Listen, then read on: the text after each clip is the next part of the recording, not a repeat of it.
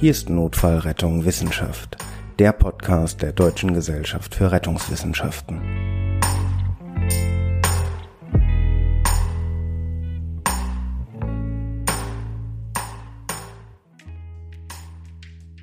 Herzlich willkommen zu einer neuen Folge von Notfallrettung Wissenschaft.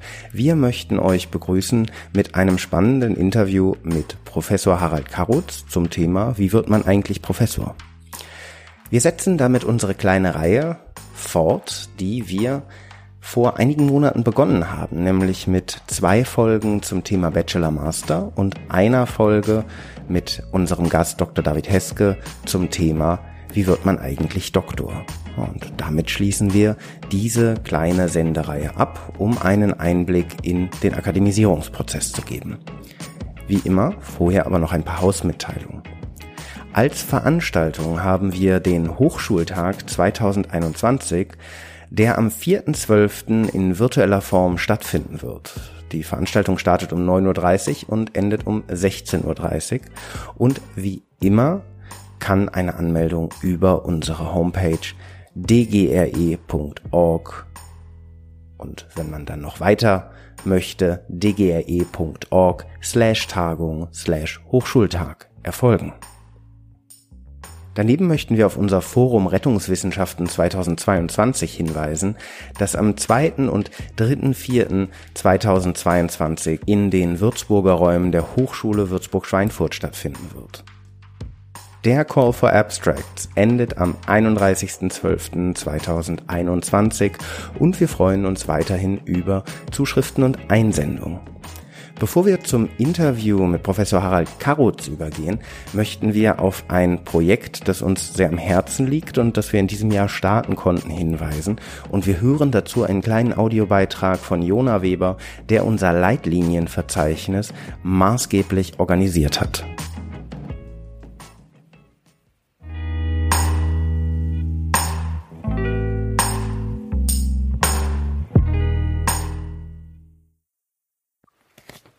Ja, hallo, mein Name ist Jona Weber. Ich bin Notfallsanitäter im Landkreis Reutlingen und habe so sonst noch keinen wissenschaftlichen Background. Ich betreue das Projekt Leitlinienverzeichnis, das sich aus der Sektion Notfallversorgung der DGRE entwickelt hat. Ja, wie sind wir drauf gekommen? Wir haben ja immer unsere Sektionsabende, wo man äh, sich trifft, lockeren Austausch hat, bisschen diskutiert und wir haben einfach festgestellt, ähm, wenn man momentan nach ähm, Evidenz für ein bestimmtes rettungsdienstliches Thema suchen möchte, dann hat man einfach das Problem, dass es sehr aufwendig ist, weil man viele verschiedene Quellen durchsuchen muss und ähm, meistens damit gar nicht erledigt ist, sondern da muss man sich auch noch jeweils dann immer, wenn man eine Leitlinie gefunden hat, die Leitlinie nochmal durchlesen, gucken, ist da wirklich eine Empfehlung auch für den Rettungsdienst drin oder nicht. Also sehr aufwendige Arbeit. Und ähm, wir haben deshalb gesagt, es wäre doch toll, wenn man für äh, zukünftige Projekte und so weiter oder auch fürs persönliche Interesse einfach ähm, ein Telefonbuch hätte, so eine Art, wo einfach jede Leitlinie, die irgendeine relevante Empfehlung ausspricht für einen Rettungsdienst drin ist und dass man einfach durchsuchen kann und dann äh, es hat, also einfach diesen Aufwand ein bisschen einkürzt. Ja, das haben wir dann so besprochen und ähm, gesagt, es wäre toll, wenn man da mal weitermachen würde und die Idee verfolgt. Und weil aber alle äh, viel zu tun hatten und ich irgendwie gerade nicht, ähm, hat man dann gesagt, ach komm, ähm, guck mal, ob du da mal weitermachen kannst. Ja, insgesamt haben sich über mehrere Sektionsabende dann wirklich viele Leute äh, dran beteiligt. Wir haben die Idee immer mehr diskutiert, Feedback gegeben und so weiter. Besonderen Dank da auch noch an den Alexander und die Hanna, äh, die beide jetzt auch in dem Team sind, äh, das das Leitlinienverzeichnis betreut, aktiv. Ja, was kann das Leitlinienverzeichnis? Ähm, es ist erreichbar über die Adresse leitlinienverzeichnis.dgre.org und da findet man einfach so eine interaktive Tabelle, in der alle Leitlinien eingetragen sind mit einer Suchfunktion. Ähm, und da kann man über die Eingabe von Schlagworten schnell, hoffentlich, rausfinden, äh, ja, ob es zu diesem oder jenem Thema eine Leitlinie gibt, die bei uns schon registriert wurde. Also zum Beispiel, man gibt da Fraktur ein in das Suchfeld und dann bekommt man eben ausgespuckt, ähm, momentan in der Tabelle enthalten sind äh, Leitlinien zu Pertrochanter- und Femofraktur, zu Tibia-Schaftfraktur, zu Oberschenkelschaftfraktur. Man kann auch ähm, ein bisschen groberen Suchbegriff nehmen und einfach nur Extremität eingeben, dann würden alle Verletzungen oder Leitlinien ähm, da vorgeschlagen werden, die quasi als Schlagwort auch Extremität bekommen haben. In dem Fall würde dann noch ein weiterer Eintrag dazukommen, nämlich ähm, die Leitlinie zur ähm, Schulterluxation. Genau. In der Spalte ganz rechts in dieser Tabelle, da sind immer alle Schlagworte eingetragen zu einem bestimmten Eintrag. Und ähm, wir versuchen da ein System dahinter zu finden, so dass man leicht verstehen kann, okay, wenn ich jetzt ähm, nicht einen speziellen Fall suche, sondern vielleicht mehr umfänglich irgendwie mich informieren möchte, gibt es Leitlinien zu Trauma, ähm, dann haben wir eben quasi in jedem Eintrag, der was mit Trauma zu tun hat, auch das Schlagwort Trauma drin. Also wenn man sich damit äh, mit der rechten Spalte auseinandersetzt, dann findet man, denke ich, auch äh, gute Impulse, wie man die Tabelle auch noch ähm, viel umfangreicher nutzen kann. Ja, wer das mal macht, ähm, da Femofraktur äh, oder Fraktur eingeben, der wird feststellen, das sind nur vier Einträge. Das ist ein bisschen wenig für eine Fraktur, also man kann sich ja doch ganz schön viel brechen. Und ähm, dafür gibt's zwei Gründe. Entweder äh, wir haben äh, da eine Leitlinie drin, die auch eine Fraktur ähm, betrifft, aber es falsch verschlagwortet, so dass der Suchalgorithmus äh, das nicht findet. Dann wäre das ein Fehler von uns. Oder es gibt noch Leitlinien da draußen, die aber noch nicht von uns registriert wurden. Und in beiden Fällen, da brauchen wir einfach die Hilfe von der Rettungsdienstgemeinschaft, von euch da draußen. Unser Projekt ist so angelegt, dass wir da ganz direkt auf die Mithilfe von allen Rettern angewiesen sind. Wenn ihr einen Fehler bemerkt, dann gebt uns bitte Bescheid, damit wir es ändern können. Und wenn ihr eine Leitlinie kennt, die wir noch nicht drin haben, dann bitte meldet euch bei uns, damit wir unser äh, Projekt einfach weiter ausbauen können. Für unser kleines Team ist es sonst nicht möglich, die Tabelle aktuell und umfassend zu halten, ohne dass ihr da draußen nicht mithelfen würdet. Deshalb an der Unterseite von der Tabelle, da sind drei Buttons. Neuen Eintrag einreichen, Fehler melden und Feedback und Kontakt. Und bitte macht Gebrauch davon, dann ähm, sorgt ihr dafür, dass dieses Projekt weiter wächst und dass äh, noch viele Leute damit Spaß haben werden. Ja, vielen Dank fürs Zuhören und danke an das Podcast-Team für die Einladung. An dieser Stelle noch einmal vielen Dank an das Team, das unser Leitlinienverzeichnis organisiert und erstellt hat, insbesondere an Jona Weber und ja, schaut euch das Leitlinienverzeichnis an. Ihr könnt dort auch eigene Leitlinien vorschlagen, die noch keinen Eingang gefunden haben. Klickt euch einfach unter dgre.org über den Reiter Was wir tun Leitlinienverzeichnis ein oder gebt ein dgre.org slash was minus wir minus tun slash Leitlinienverzeichnis. Viel Spaß damit und vor allem viel Spaß mit dem folgenden Interview.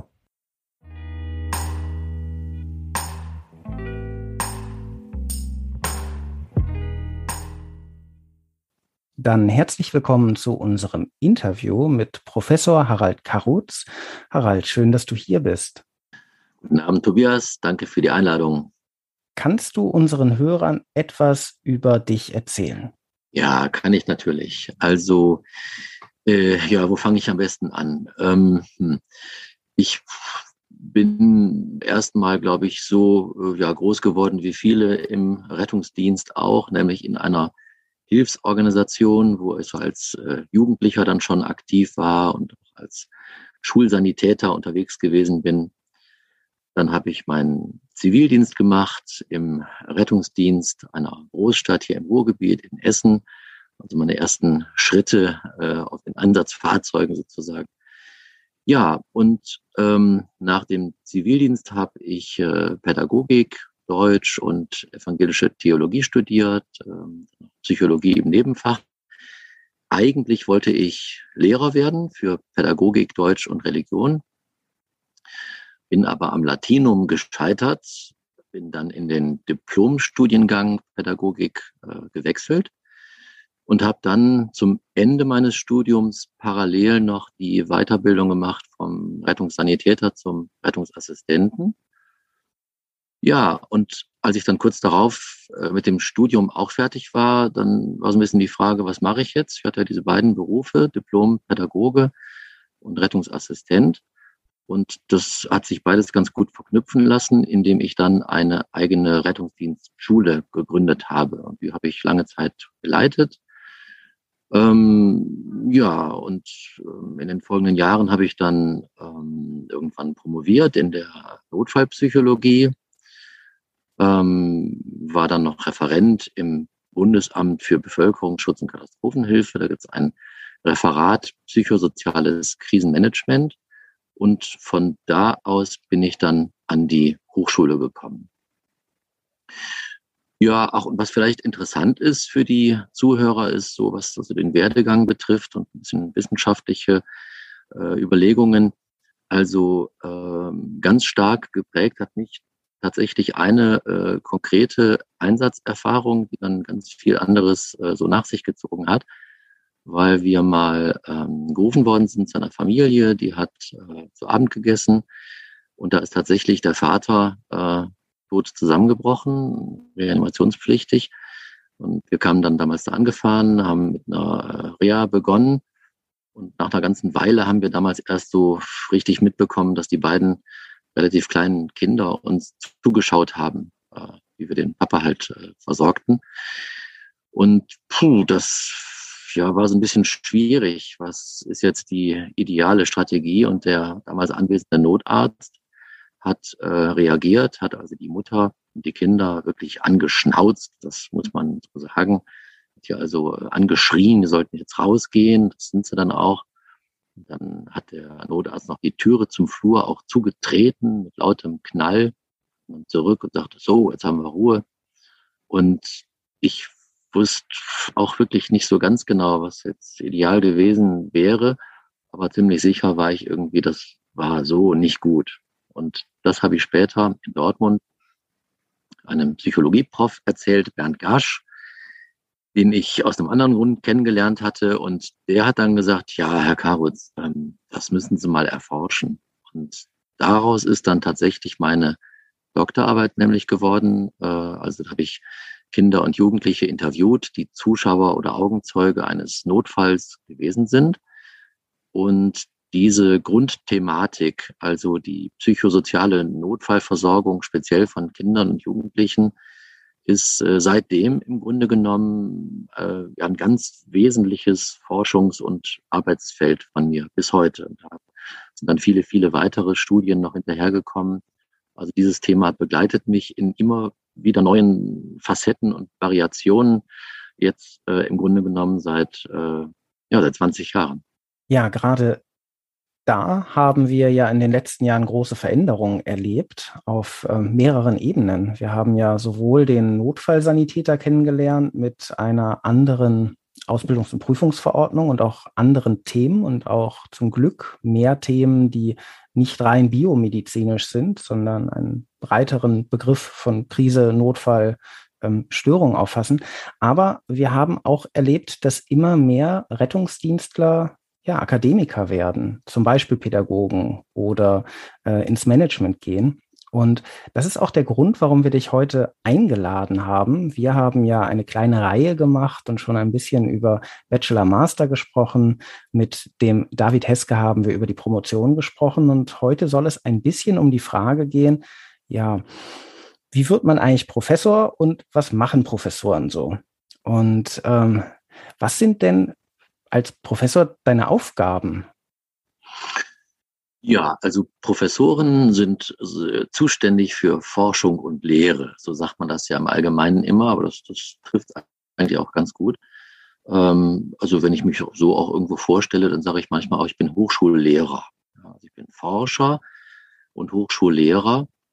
Und das sind diese beiden Schwerpunkte.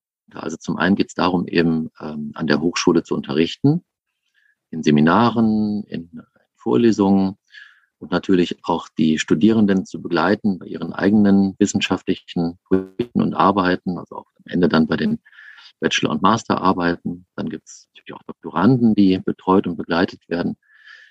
Ja, und es sind halt die eigenen Forschungsprojekte, an denen man dann sitzt und äh, versucht, Erkenntnisse zu gewinnen, die am Ende ein bisschen die Welt vielleicht besser machen können. Und gibt es einen typischen oder halbwegs typischen Tag im Leben eines Professors? Was wäre vielleicht ein Beispiel? Ach, ich glaube, einen typischen Tag, den gibt es eigentlich so nicht, denn so eine Besonderheit des Professorenlebens besteht irgendwie auch darin, dass man äh, die Tage relativ frei äh, und eigenverantwortlich ganz gut gestalten kann. Ähm, natürlich gibt es dann Tage, die äh, vorbestimmt sind durch die Seminarveranstaltungen, Hochschulunterricht oder Kolloquien oder was auch immer. Ähm, oder durch, durch äh, dann auch äh, ähm, irgendwelche Termine im, im Hochschulkontext, also Prüfungsausschuss, Fakultätsrat, äh, Department Meetings, was alles so ansteht. Viele Besprechungstermine, Beratungsgespräche mit Studierenden. Äh, ja, und schon eine ganze Menge auch Arbeit am Schreibtisch. Äh, nicht zuletzt einfach auch die Arbeit an Publikationen. Ne? Also wer, wer wissenschaftlich unterwegs ist, der ähm, muss eben auch vieles zu Papier bringen, muss es veröffentlichen, muss sich auch mit Kolleginnen und Kollegen austauschen. Ja, und so verbringt man dann den Tag. Aber das, was ich selber eigentlich immer sehr genieße, ist, dass man eigentlich nicht zu so diesen klassischen Arbeitstag hat und dann geht man morgen in, morgen in ein Büro und sitzt dann da irgendwo und um 16 Uhr geht man nach Hause, sondern ähm, man kann so die, die, die wissenschaftliche Tätigkeit in, zu einem großen Teil jedenfalls frei gestalten und, und sich ein Stück weit auch, auch ähm, selber forschend verwirklichen. Und das, das genieße ich persönlich auch sehr. Und wie wird man das? Also das klingt ja jetzt für mich gut und ich habe jetzt beschlossen, Professor zu werden, ähm, weil ich mir den Tag auch gerne so einteilen wollen würde und ein bisschen forschen würde. Und wenn das mein Ziel ist, was könnte ein möglicher Weg dahin sein? Ja, also erstmal muss man da mal sagen, also das ist alles kein Spaziergang und, und auch kein, kein, also da muss ich tatsächlich die Augen stehen. Ich habe früher äh, auch mal gedacht, auch wenn ich Professor äh, wäre, dann, dann sitzt man so in einem großen Sessel und dann, dann liest man den ganzen Tag äh, Bücher von Kollegen, ab und zu schreibt man selber eins und dann geht's einem gut. Also ganz so romantisch ist, ist es dann doch nicht. Und der ganze Weg, ähm, bis man irgendwann mal wirklich Professor ist, das ist schon ein langer und auch ein steiniger Weg. Ähm, das geht ja an sich damit los, dass man halt äh, ein Studium erfolgreich abschließen muss. Dann kommt äh, üblicherweise die Promotion. Ähm, dann kommen in der Regel auch schon immer die ersten Publikationen. Äh, und ich glaube, was eine ganz wichtige Voraussetzung für diesen Weg oder Werdegang ist, das ist einfach so dieses ganz ähm, ja brennende Interesse für bestimmte Themen und Fragestellungen. Also ähm, man, man muss ähm, ja also so, so motiviert sein, sich über Jahre hinweg mit einzelnen Themen immer wieder neu zu beschäftigen und, und ganz, ganz tief ins Detail zu gehen. Immer wieder genau nachzufragen, warum ist das so? Warum ist das nicht anders? Wie kommt das zustande? Wie könnte man es verändern? Also immer wieder Neues äh, in Frage stellen, äh, neues Kritik üben, nicht im Sinne von meckern, sondern im Sinne von äh, kritischem Nachdenken. Ja, das sind halt so Grundeigenschaften, die man mitbringen muss. Na gut, und der, der, der letzte Schritt auf diesem Weg und Werdegang ist dann einfach so, dass natürlich hin und wieder Professoren ausgeschrieben äh, werden. Darauf bewirbt man sich. Dann gibt es das sogenannte Berufungsverfahren. Äh, dann reicht man halt Unterlagen ein, äh, also einen Lebenslauf und die akademischen Nachweise und Publikationslisten und sowas. Das wird alles geprüft. Wenn es gut läuft, dann wird man irgendwann eingeladen zum sogenannten Vorsingen, so heißt das. Äh, in anderen Verfahren würde man sagen, es ist halt ein Assessment-Verfahren oder ein Bewerbungsgespräch. Ähm, das Vorsingen ist in der Regel eine Probelehrveranstaltung, wo man also eingeladen wird, in der Regel auch hochschulöffentlich, um zu zeigen, also, ja, also was man fachlich, wissenschaftlich drauf hat auf der einen Seite, dass man auf der anderen Seite aber auch äh, ein ganz gutes Seminar gestalten kann. Ja, und die Berufungskommission schaut sich dann die Bewerber an, dann kommt man auf so eine Liste äh, und wenn man dann der Erstplatzierte ist und dann auch noch die zuständige Behörde zustimmt, dann erhält man einen Ruf, so heißt das. Also das sind eigentlich nur Begrifflichkeiten. Äh, und jedenfalls, also der Ruf heißt einfach, man kriegt dann die Stelle. wenn man sie denn dann annimmt. Und äh, dann ist man Professor mit einer bestimmten Denomination, so heißt das eben. Also ich bin jetzt das Beispiel Professor für psychosoziales Krisenmanagement. Äh, ja, und dann ist man eben an der Hochschule. Und da muss bei jedem Professor auch eine Behörde zugestimmt haben. Also es gibt ja sowohl staatliche als auch private Universitäten und Hochschulen, aber es ist in jedem Fall immer auch die Behörde mit äh, an den Gesprächen beteiligt. Ja, genau. Also es gibt immer eine zuständige Behörde, ob das ein Ministerium ist oder ein Landesamt. Äh, das ist ja unterschiedlich in den einzelnen Bundesländern. Ähm, aber auf jeden Fall stimmt die, die Behörde oder Ministerium der Berufung ähm, auch zu und prüft auch nochmal selber alle Unterlagen. Und äh, es ist schon richtig, wie du sagst, es gibt verschiedene äh, Varianten von, von Professoren. Ne? Also auf den ersten Blick sind die alle gleich, Prof äh, dann irgendwo. Aber es gibt natürlich die, ähm, die Juniorprofessuren, die Fachhochschulprofessuren, jetzt die Universitätsprofessoren und äh, auch noch die Honorarprofessoren beispielsweise. Also das ist schon auch ein, ein ganz schönes Spektrum unterschiedlichster Typen und Professorenvarianten, die es da so gibt. Wir packen dazu einfach mal eine kleine Übersicht in die Show Notes. Dann können sich die Hörer das vielleicht auch mal anschauen, was es da für Varianten gibt. Aber ich glaube, zumindest vielen, vielleicht nicht allen, aber vielen Professoren gemein ist, dass sie ähm, ja bestimmte Erwartungen an die Studierenden haben. Und ähm, vielleicht kannst du ja mal erzählen, was du für Erwartungen hast an deine Studierenden, was vielleicht Kollegen und Kolleginnen für Erwartungen haben.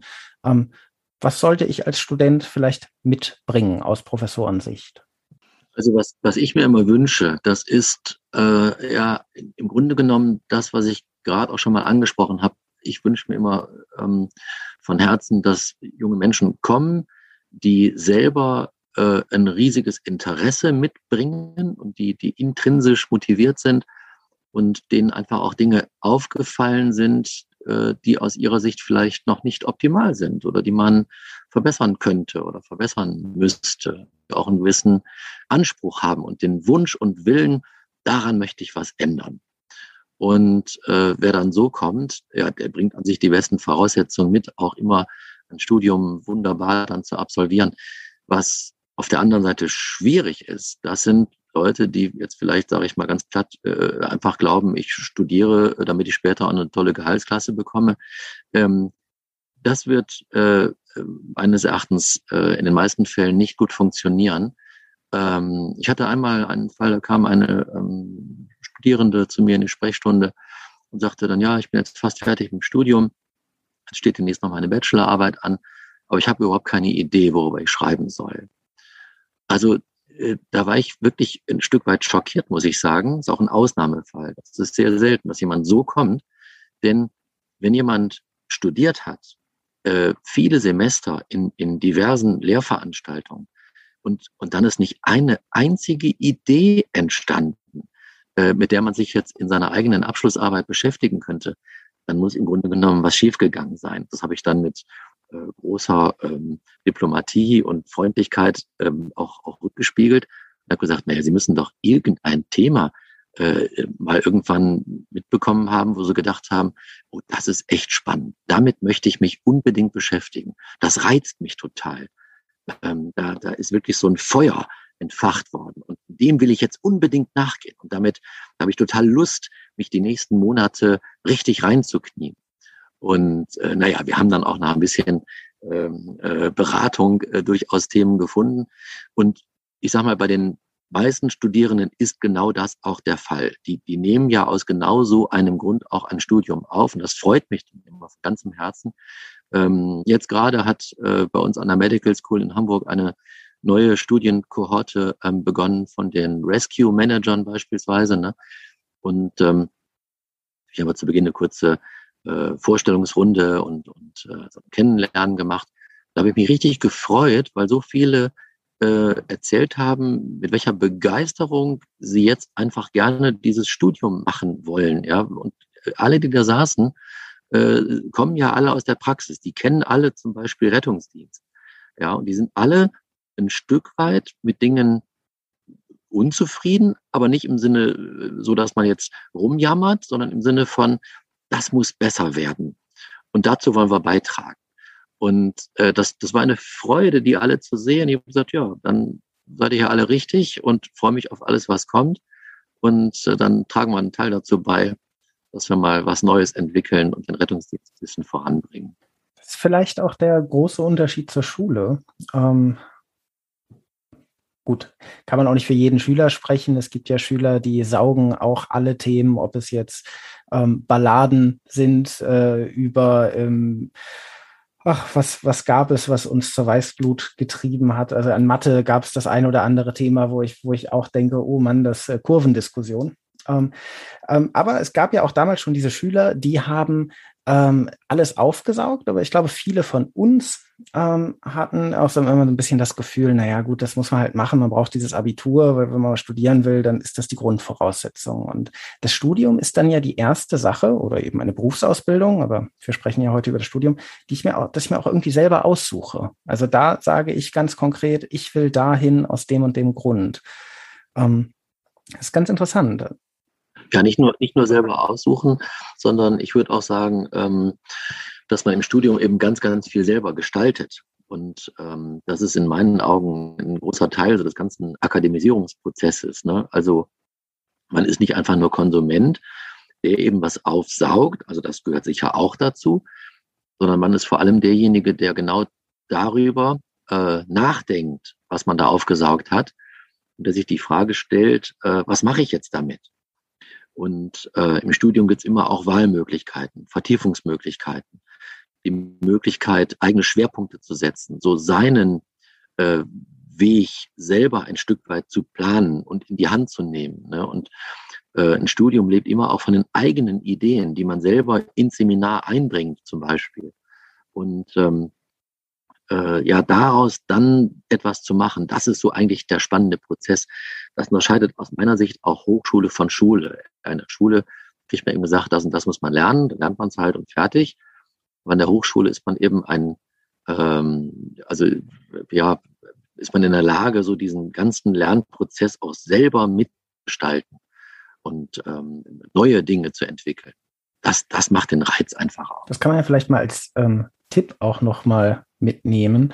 Ähm, ich habe da ein bisschen für gebraucht, bis ich das verstanden habe. Ähm, fand ich ganz äh, interessant, obwohl ich vorher schon in der Notfallsanitäterausbildung tätig war ähm, und man den Auszubildenden oder Schülerinnen und Schülern das ja auch sagt und sagt, Mensch, das ist, hier ist eure Berufsausbildung, ihr wollt Profis werden. Das äh, reicht nicht nur, wenn wir PowerPoint machen, sondern ähm, und dann kommt man zur Uni und hofft natürlich, dass man möglichst viele Informationen bekommt und fällt vielleicht in die ein oder andere Fälle, äh, Falle auch selber rein.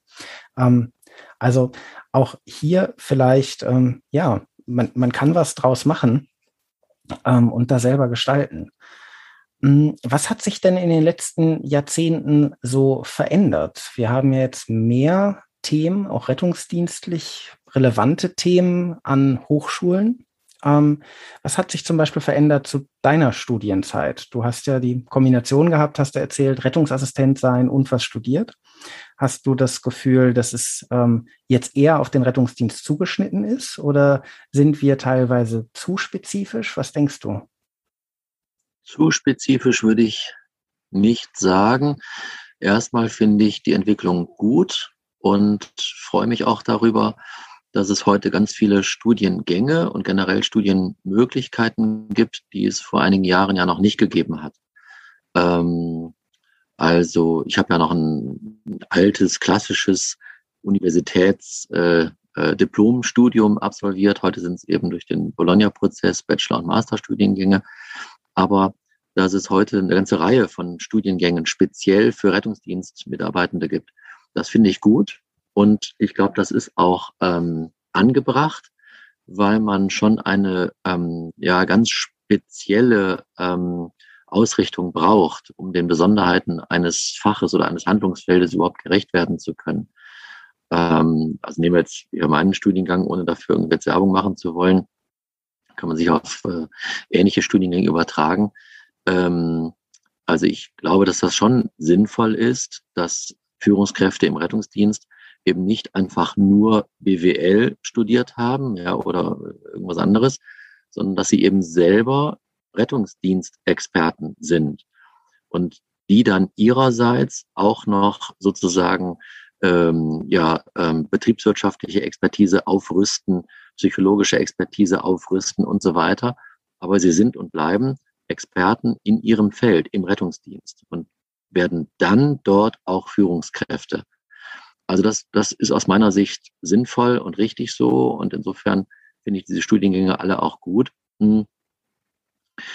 Und wenn ich mir die Entwicklung im Allgemeinen anschaue, dann glaube ich, ist auch der Bedarf tatsächlich gegeben. Ähm, ich glaube nicht, dass äh, äh, letzten Endes jeder im Rettungsdienst irgendwann mal studiert haben muss. Das ist meines Erachtens nicht erforderlich. Aber gerade bei den rettungsdienstlichen Führungskräften und bei einem Teil der Rettungsdienstmitarbeiter, äh, glaube ich, ist ein Studium ausgesprochen sinnvoll und der, der Trend geht ja auch ganz klar dahin. Das, das ist auch gut und richtig so. Was würdest du denn, das ist natürlich jetzt schwierig, weil Prognosen über die Zukunft abgeben ist schwierig, Rettungsdienst ist ein dynamisches Feld. Ähm, aber was denkst du, wird sich durch die zunehmende Akademisierung ähm, sowohl von Lehrkräften als auch von Führungskräften im Rettungsdienst ähm, verändern? Also erstmal glaube ich, dass sich insgesamt der Rettungsdienst in den nächsten 10, 15, 20 Jahren sowieso nochmal deutlich verändern wird. Aus einer ganzen Reihe von Gründen. Die, die Akademisierung ist nur, nur ein, ein Aspekt, äh, der da eine Rolle spielt. Ähm, ich glaube, was sich sowieso ändert, ist der Anspruch ähm, an den Rettungsdienst, ähm, also der Anspruch, der von außen dem Rettungsdienst entgegengebracht wird, aber auch der Anspruch äh, der äh, einzelnen Akteure an das eigene Handeln. Dieser Anspruch wird höher, das finde ich auch gut.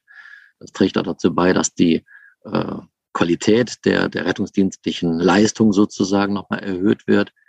Ähm, und ich glaube, jetzt gerade durch die Akademisierung wird vieles nochmal ähm, in Frage gestellt werden. Äh, also die, die klassische Frage ist ja, warum machen wir es denn eigentlich so? Und wenn man da genau hinschaut, dann ist in vielen Fällen die Antwort, naja, weil wir es immer so gemacht haben oder weil das immer schon so war. Ähm, also vieles ist einfach äh, historisch bedingt. Das hat sich mal irgendwie so ergeben, ist dann so gewachsen. Dann ist es halt so. Aber wenn man dann nochmal innehält und äh, kritisch reflektiert, dann gibt es vielleicht doch eine ganze Reihe von Dingen, die man auch anders machen könnte, die anders gemacht werden müssten, um einfach den Menschen in Not äh, tatsächlich besser helfen zu können. Und da wird es dann meines Erachtens äh, ganz sicher auch in den nächsten Jahren nochmal neue Versorgungskonzepte geben, äh, auch eine andere Art des Umgangs äh, mit Mitarbeitenden im Rettungsdienst.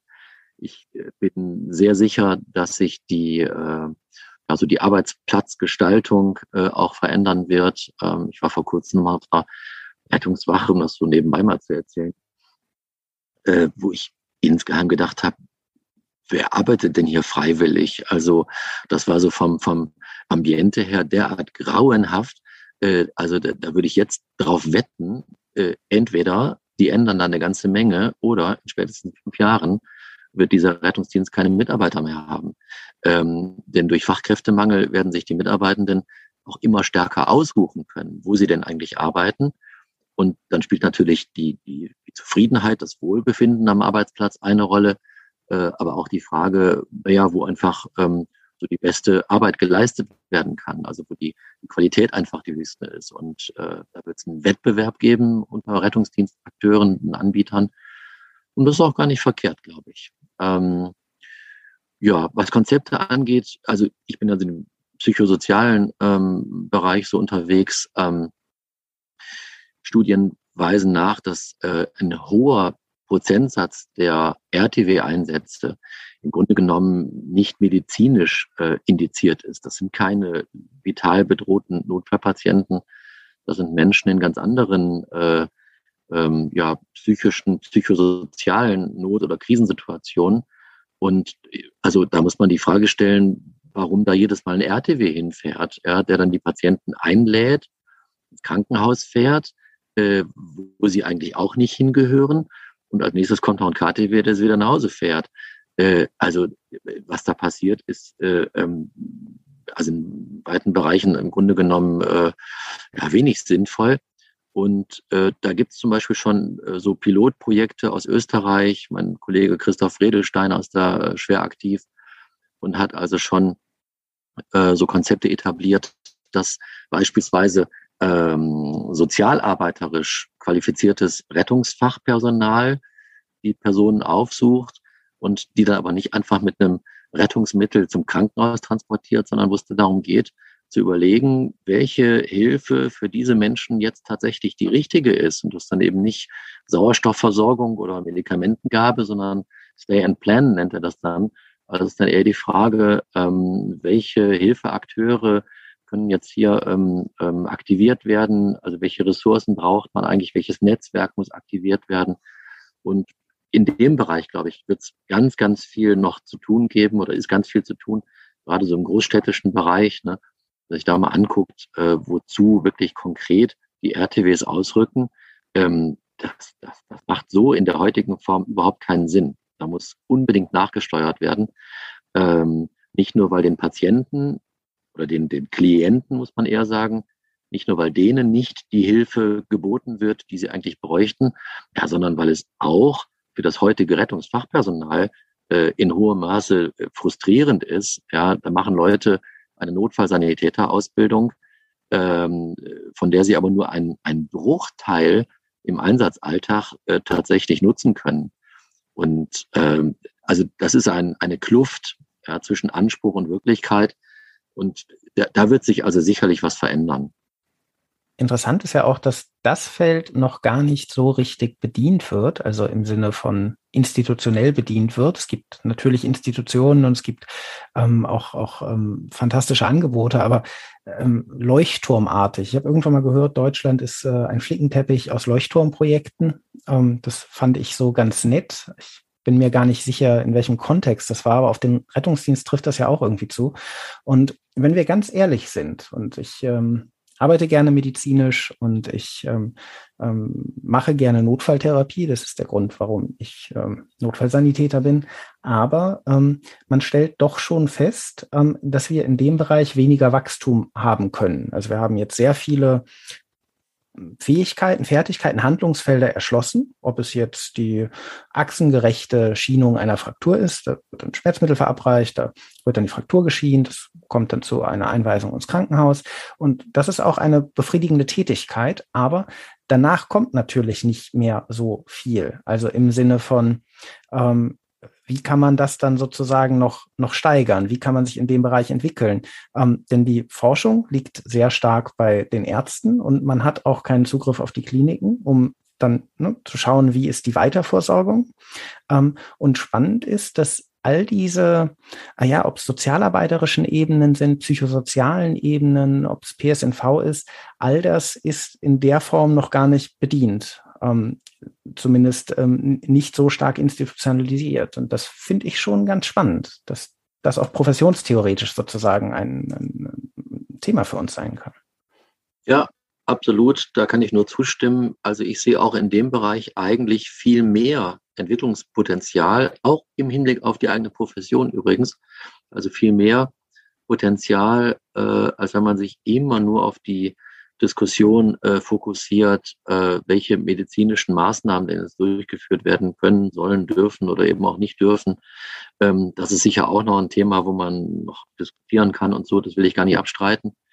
Aber genau wie du sagst, also das größere Potenzial, auch die größeren Chancen übrigens, ähm, sich zu professionalisieren, die sehe ich tatsächlich auch in diesem Bereich der äh, ja, vielfältigen psychosozialen Fragestellungen. Ich habe eigentlich ist das nämlich ein schönes Schlussthema, ähm, der Ausblick in die Zukunft. Aber ich habe noch eine Frage.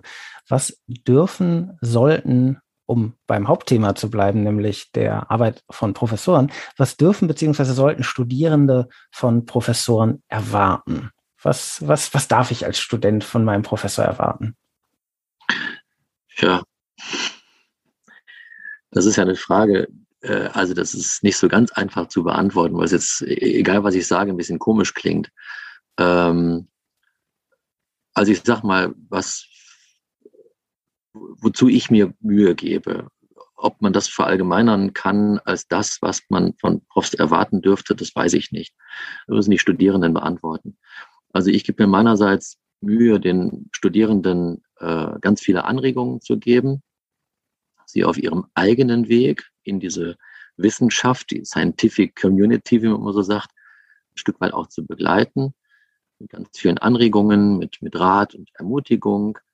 Und ähm, ja, ich glaube, Studierende dürfen erwarten, dass ihre Professoren vernünftig vorbereitet sind, äh, ihre Seminare methodisch äh, ansprechend aufbereiten, für sie ein offenes Ohr haben, da eben auch so ein bisschen so ein Mentor sind. Ja, so habe ich das selber ja auch erlebt, wenn ich an meine Doktorandenzeit zurückdenke.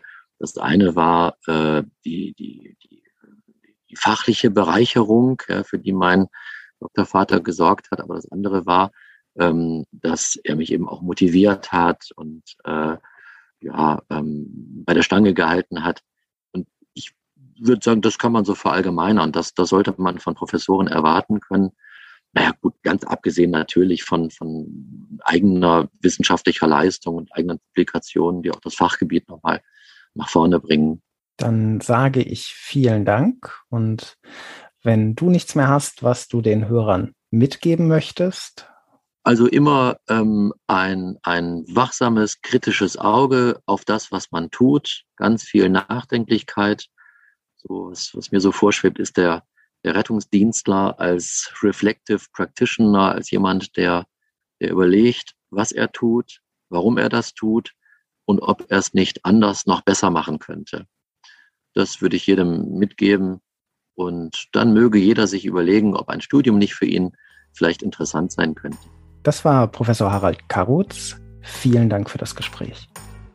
Sehr gern.